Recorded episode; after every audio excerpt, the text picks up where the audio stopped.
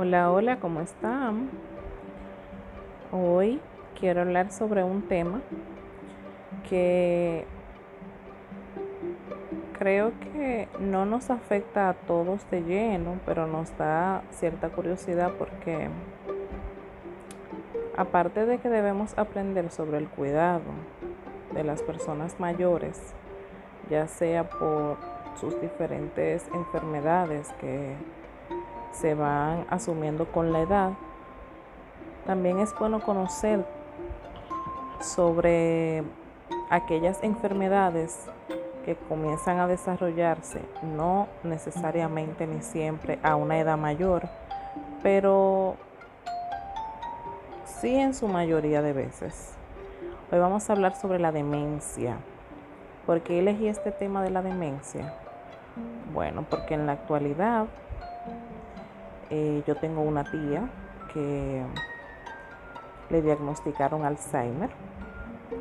Ya yo tenía unos conocimientos, se podría decir que limitados sobre la enfermedad, pero una vez que comencé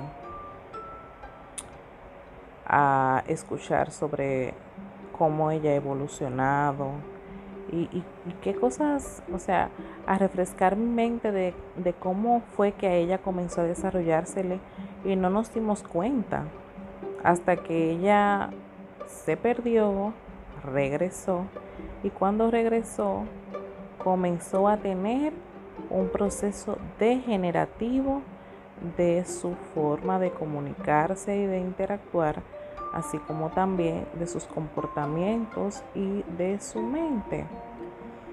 Entonces vamos primero a definir lo que es la demencia.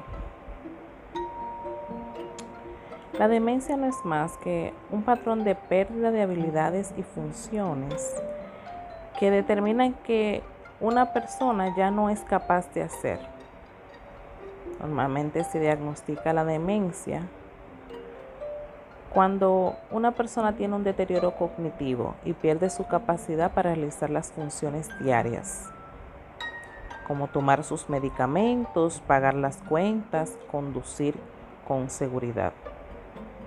Normalmente el médico siempre revisa sus antecedentes médicos, síntomas y lleva a cabo exámenes físicos y es probable que éste también le pregunte a alguien cercano acerca de los síntomas Ninguna prueba, ninguna, puede diagnosticar la demencia por sí sola, por lo que es probable que los médicos realicen una serie de pruebas que puedan ayudar a identificar el problema. Pruebas cognitivas o neuropsicológicas, que es para ver cómo, es, es una evaluación para, para ver cómo funcionan tus pensamientos. Son una serie de pruebas que miden las habilidades del pensamiento, como la memoria, la orientación, el razonamiento, el juicio, las habilidades del lenguaje y la atención. Normalmente los médicos también hacen una evaluación neurológica en donde evalúan si la persona eh, recuerda cosas. Hacen, por ejemplo, ejercicios de memoria como fecha de nacimiento y qué años se encuentran el habla, su percepción visual, si es una persona que mantiene el contacto y el hilo de la conversación, atención a la resolución de problemas, sentido, equilibrio, reflejos. Una vez ha hecho esto, se hace una tomografía computarizada o una resonancia magnética, en donde se puede verificar si hay una evidencia de accidentes cerebrovasculares, sangrados, tumor o hidrocefalia o tomografía por emisión de positrones, que pueden ser eh, patrones de actividad cerebral donde la característica de la enfermedad de Alzheimer se ha depositado en el cerebro.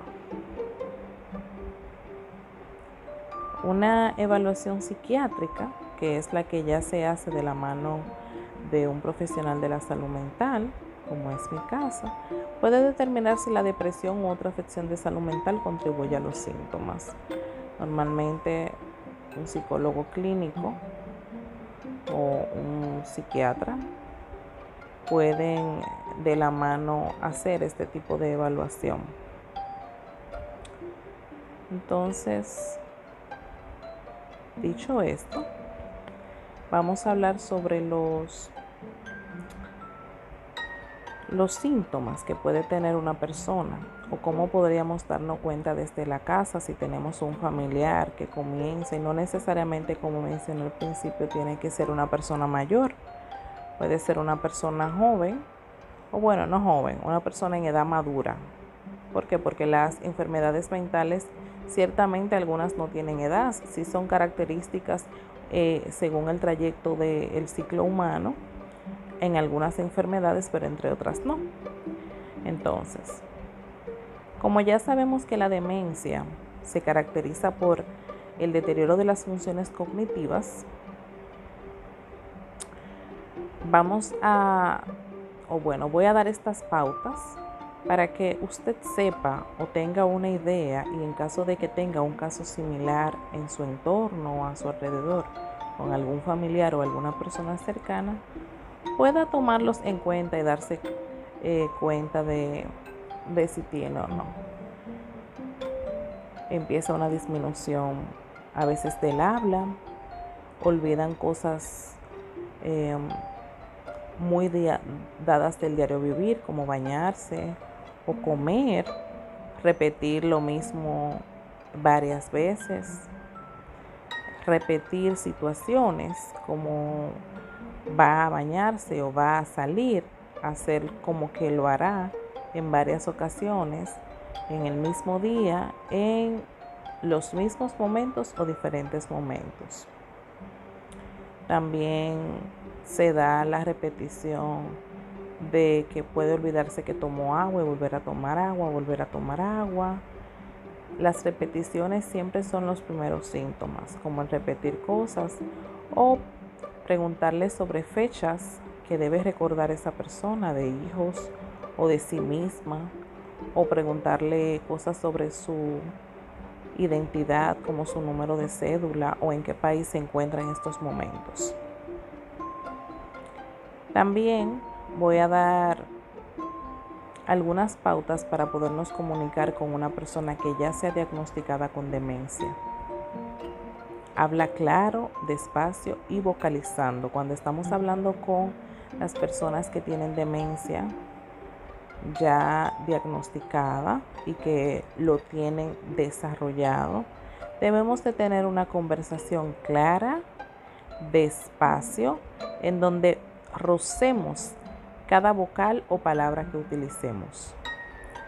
También procurar utilizar frases en positivo siempre frases o palabras que sean de aceptación o de motivación.